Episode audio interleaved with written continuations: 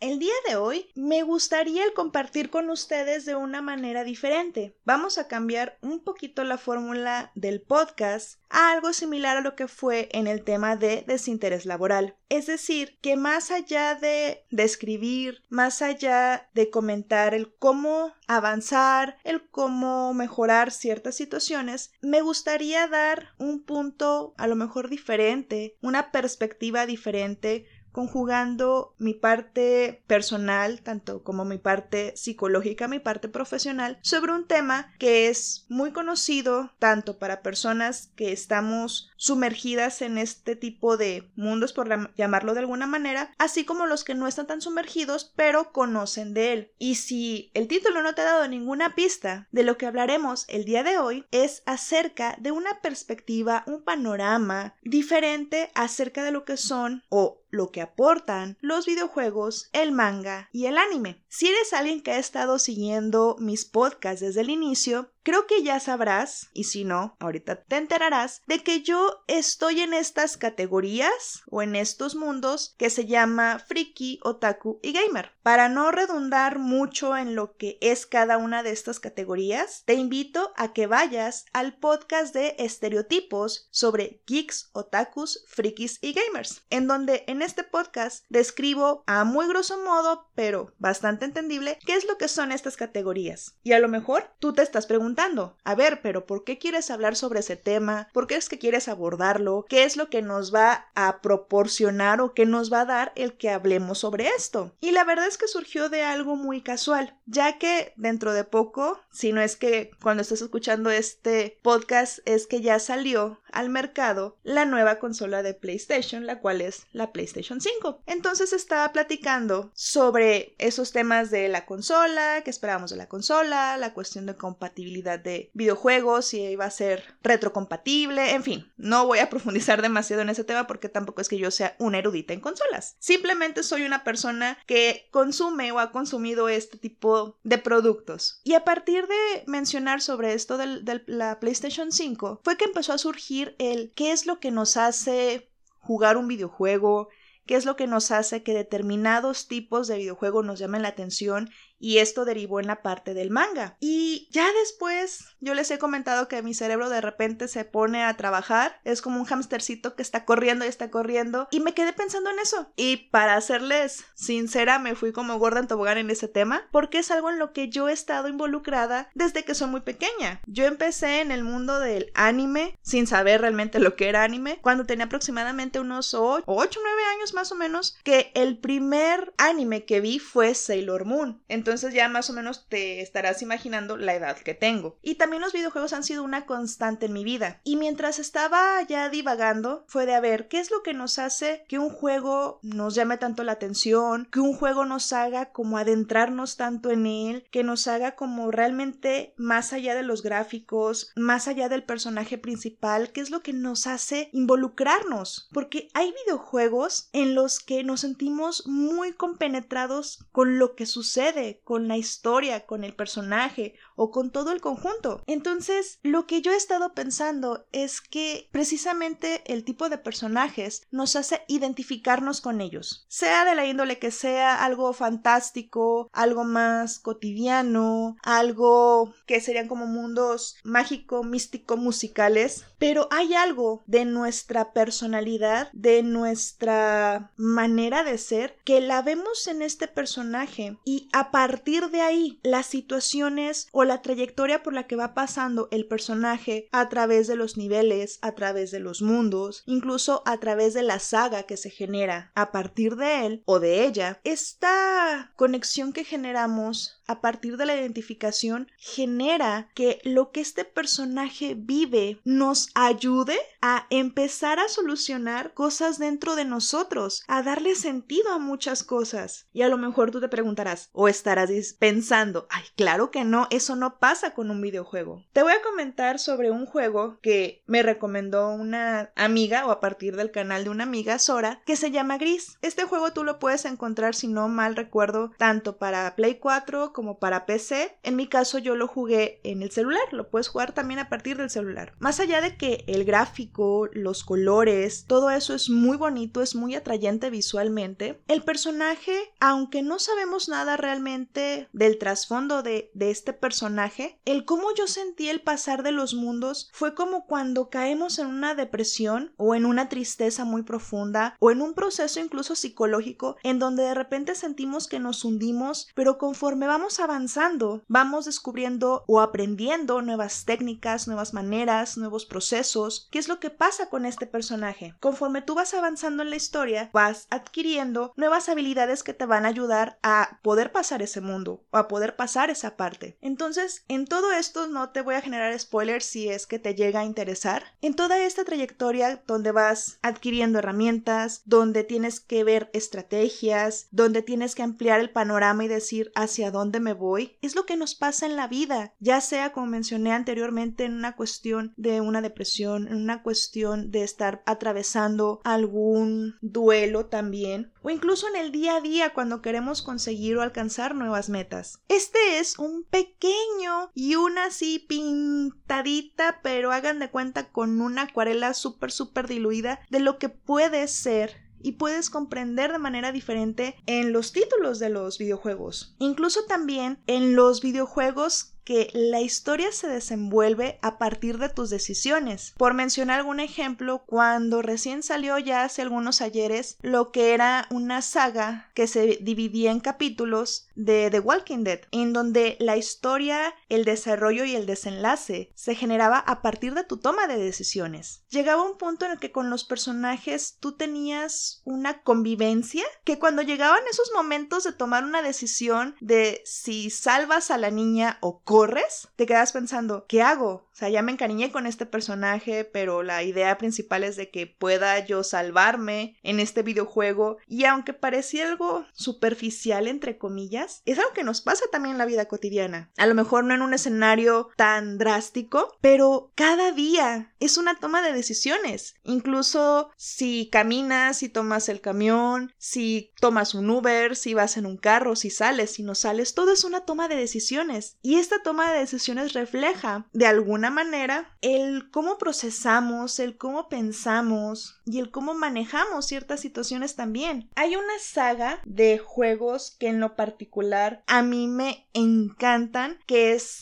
Assassin's Creed. De este, de toda esta franquicia, de toda esta gama, porque son muchos videojuegos con este título y hay muchos personajes principales, el personaje con el que yo más me llegué a encariñar era con el de la trilogía de Ezio Auditore. Si lo estoy pronunciando mal, una disculpa, no es mi intención. Este personaje lo que me llama, o a lo mejor el cariño que se genera es porque tengo muy bien grabado que el primer trofeo, si esto lo juegas para PlayStation, el primer trofeo que ganas es cuando nace Ezio, que mueves una piernita, que mueves un bracito y el, el trofeo se llama Ha nacido un asesino. Entonces tú conoces a este personaje, no te muestran la infancia como tal, pero sí conforme va creciendo cómo es un adolescente atrabancado, por llamarlo de alguna manera, que no piensa mucho en las consecuencias, que sí se avienta sin miedo, cómo a partir de una situación en donde su familia muere y él tiene que irse ajustando, irse adaptando con todo esto,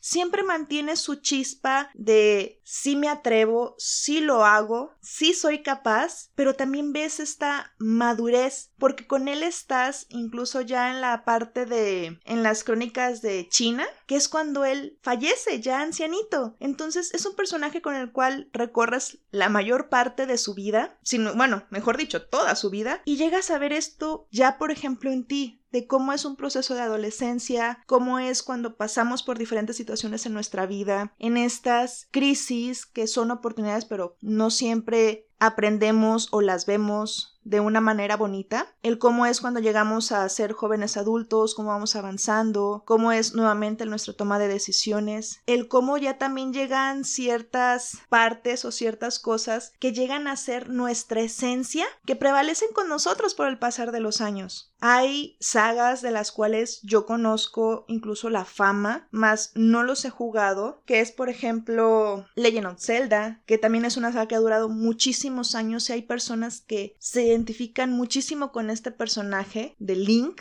en donde, si no mal recuerdo, creo que va a salir o si no es que ya salió un juego nuevo de, de esta de esta serie de títulos y también ha generado mucho cariño. A lo poco que yo sé, porque reitero, mi conocimiento es prácticamente nulo sobre esto, pero creo que muchas veces el ver cómo avanza, el ver cómo hay mundos tan complicados, mundos tan difíciles y que tienes que intentar una y otra y otra vez y más allá de la frustración de no poder pasar un mundo y todo esto, que si eres tan tan aferrado y esto me refiero eh, de buena manera, o sea, si eres tan tenaz en poder pasar un mundo, en poder terminar una misión, esto creo que debería enseñarte a ti sobre ti que puedes hacer esto en cualquier ámbito, en el académico, en el profesional, si ya estás en este mundo profesional, en la familia incluso. Entonces, si viramos un poquito la perspectiva que se ha tenido comúnmente, entre comillas, sobre los videojuegos, nos damos cuenta que es un gran aprendizaje. Yo entiendo que hay, o sea, hay títulos sobre soldados, guerras, Halo, eh, Call of Duty y muchos más, que a pesar de ser este tipo de títulos, muchos dirán, ay, es que incitan a la violencia, es que esto hace violentos a los niños. Y no es que hagan violentos a los niños, realmente estos títulos, si nos vemos, nos vamos a su categoría, pues no es para niños muy pequeños, pero la finalidad no es entrar en esos detalles. Aunque sean juegos de guerra, juegos de pelea, también tienen un trasfondo, que es incluso el compañerismo, que incluso es si no estoy equivocada, también es algo de historia, te enseñan también ciertas cosas, también sobre el compañerismo, porque hay misiones en las que tienes que cuidar de algún compañero y es parte de. Hay juegos que cuando los empezamos, uno se queda prendado del videojuego. Y no me refiero a una cuestión de, ay, no quieres vivir tu realidad, ay, te estás escapando, no. Más allá de lo que el relax o anti-relax te puede generar un videojuego, porque a veces sí llega a ser un poquito frustrante, pero bueno, más allá de eso es, como dije al inicio, cómo te sientes compenetrado con este personaje y por lo que está pasando. Hay otros títulos que yo he disfrutado mucho, que es por ejemplo God of War, que lamentablemente no he podido jugar el que salió para PlayStation 4, pero ya me, me quemé muchos gameplays que yo sé que no es la misma experiencia que jugarlos. Hay una saga en la cual ahorita me está, bueno, no es una saga, más bien es un videojuego, el cual actualmente estoy retomando que me causa mucha nostalgia. Es un título que a mi parecer a lo mejor no fue muy conocido en su tiempo, que es de Alice Madness Return. Perdón nuevamente si estoy pronunciando mal. Este juego es una temática un poco obscura, entre comillas, sobre lo que es Alice en el País de las Maravillas. La temática o el cómo manejan este juego con este aire un poquito oscuro habla de cómo Alice o Alicia tiene que reconstruir su mente. El reflejo de esto es que tiene que reconstruir o tiene que ir pasando los mundos de El País de las Maravillas, desde la cuestión de la fiesta del té con el sombrero loco y el conejo, la parte de la oruga, la parte de la reina de corazones y demás, son varios mundos en donde compaginan lo que vendría siendo entre comillas el mundo real y el País de las Maravillas. Entonces, toda esta temática me gusta pues el enfoque que le dan y el cómo podemos entender esta parte de sí, es está muy padre el juego. De hecho, si tienes oportunidad de jugarlo, sinceramente te lo recomiendo. Y si lo haces, prepárate para algunas frustraciones, porque este juego es de muchos rompecabezas. Y no rompecabezas que te permiten pasar cierta parte,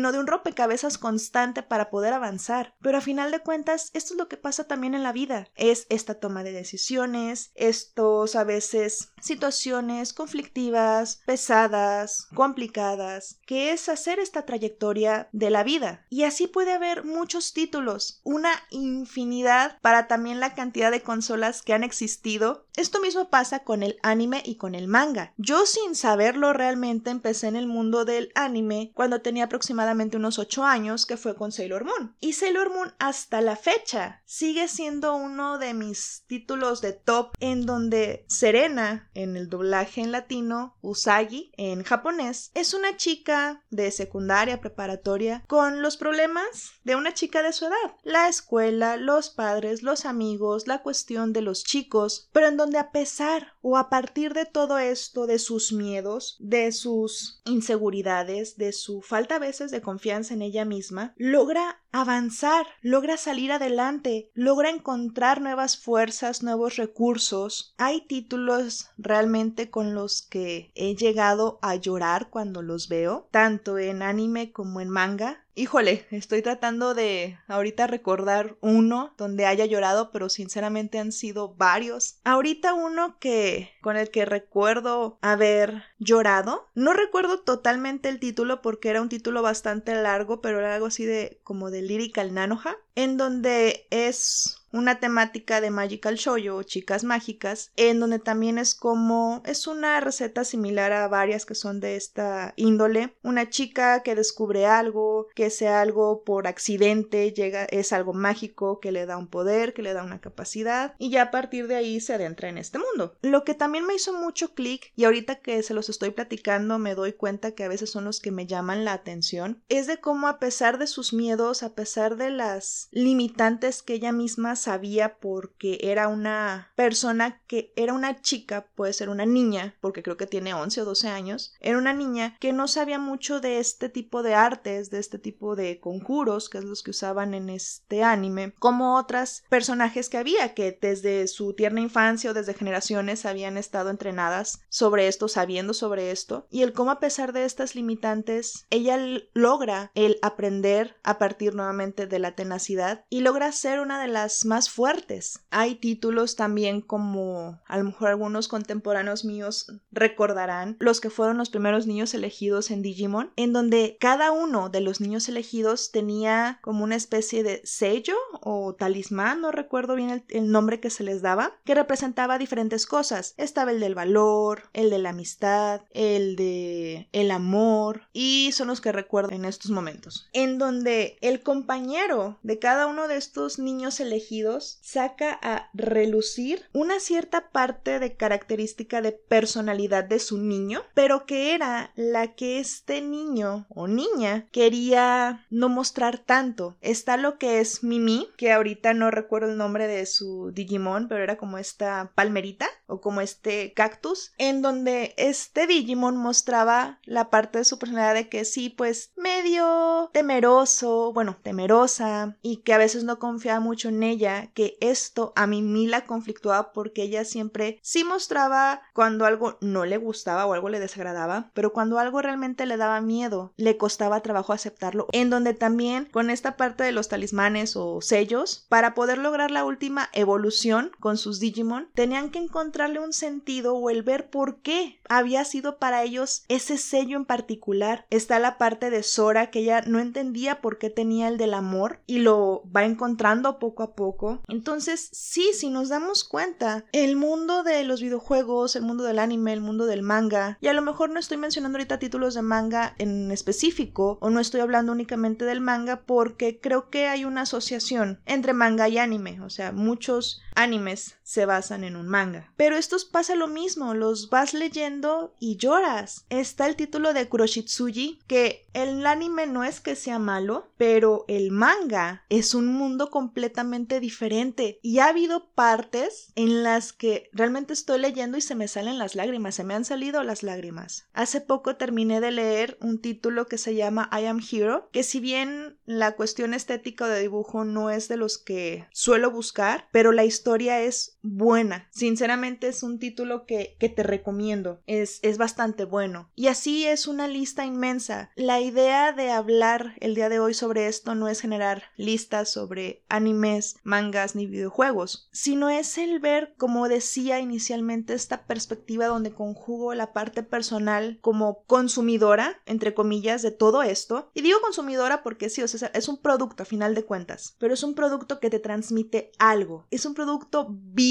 Y yo sé que a lo mejor suena un poco extraña o abstracta esta expresión, pero esto es lo que te transmite. Ya está la parte personal, en donde yo conozco y es donde estoy inmersa en estos mundos. La parte psicológica es lo que también he estado mencionando poco a poco, el cómo nos identificamos, el cómo de repente conectamos con ciertas cosas sobre nosotros mismos para poder lograr este avance y que se hace de una manera, sí con frustraciones del juego, pero que es donde trasladamos frustraciones internas, en donde vemos parte de nosotros mismos, que a lo mejor cosas que vimos en un anime nos llegan a hacer un clic en algo que como que nos hacía falta ese plus como para lograr embonar esos engranajes o ese botón que haga clic, porque llega a haber momentos en donde es tan profundo lo que mencionan varios animes que uno se queda de a la madre, o sea, me dio duro esto o ya lo entendí o es que esto me recuerda a esta parte mía, o sea, la verdad puedo decir que llega a ser impresionante el cómo llega a haber momentos tan catárticos a partir de lo que muchos mencionan que son únicamente caricaturas y que son para niños. Sinceramente yo no considero que el anime sea para niños. Claro, hay animes exclusivos o animes más bien dirigidos a un público más joven o más pequeño, pero muchos de los que yo he conocido, incluso en su tiempo Sailor Moon, que yo lo vi cuando tenía 8 años, cuando tenía 10 conocí Ratma y medio, que esto incluso lo daban en televisión abierta. Me acuerdo perfectamente que estaban en Canal 5. Pensaban que al ser caricaturas, pues era para los niños, ¿verdad? Porque los ponían en horarios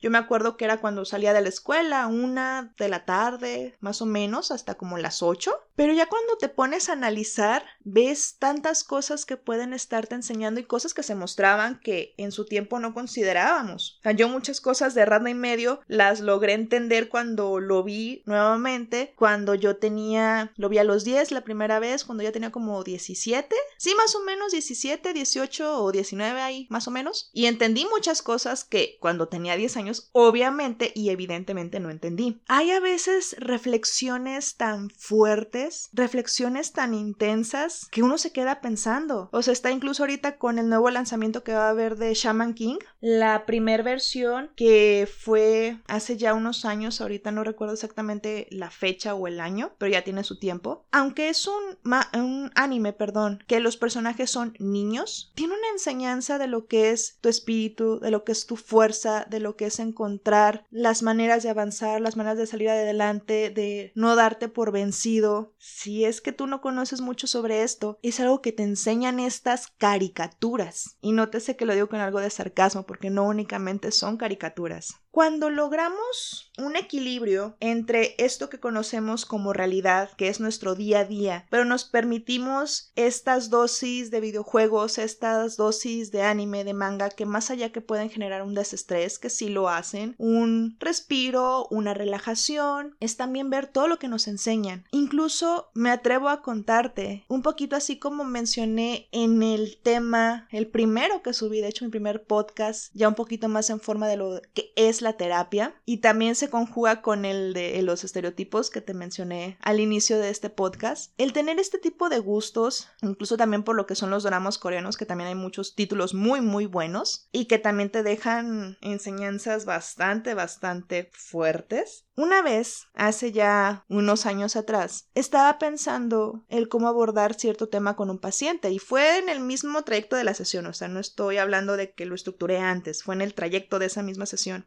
quería entender o quería saber cómo hacer amigos, pero el cómo hacer amigos siendo el mismo, es decir, no generando una pantalla para partir de ahí poder tener amigos. Entonces yo por sesiones anteriores sabía que a este paciente le gustaba Naruto y estaba viendo el anime y esta parte de psicóloga dijo, agárrate de ahí. Entonces, haciendo un análisis en ese instante de lo que es el personaje de Naruto, en específico en la parte de ser él mismo y la cuestión de las amistades, fue una manera en la que el personaje logró como conectar esto que él quería de una manera que era entendible para él y no porque fuera una persona poco inteligente, no, era muy inteligente el, paciente, sino porque al ser con algo con lo que estaba familiarizado y algo con lo que le gustaba, pudo hacer este clic nuevamente esta, esta frase, esta expresión de el clic. Es algo que podemos ver de una manera bastante funcional. Ha habido momentos con diferentes pacientes de diferentes edades con los cuales yo he utilizado esta parte friki friki, otaku, gamer, para poder explicar, para poder abordar ciertos puntos en donde incluso el paciente se siente cómodo. Y yo también me siento cómoda porque es algo que yo conozco. Entonces es darle este otro panorama, es darle otra perspectiva a este mundo que en diferentes ocasiones ha sido un poco atacado. Me refiero por la cuestión de que incita a ciertas cosas, que son violentos, que son esto. Insisto, no es que todo esto por el ser caricatura sea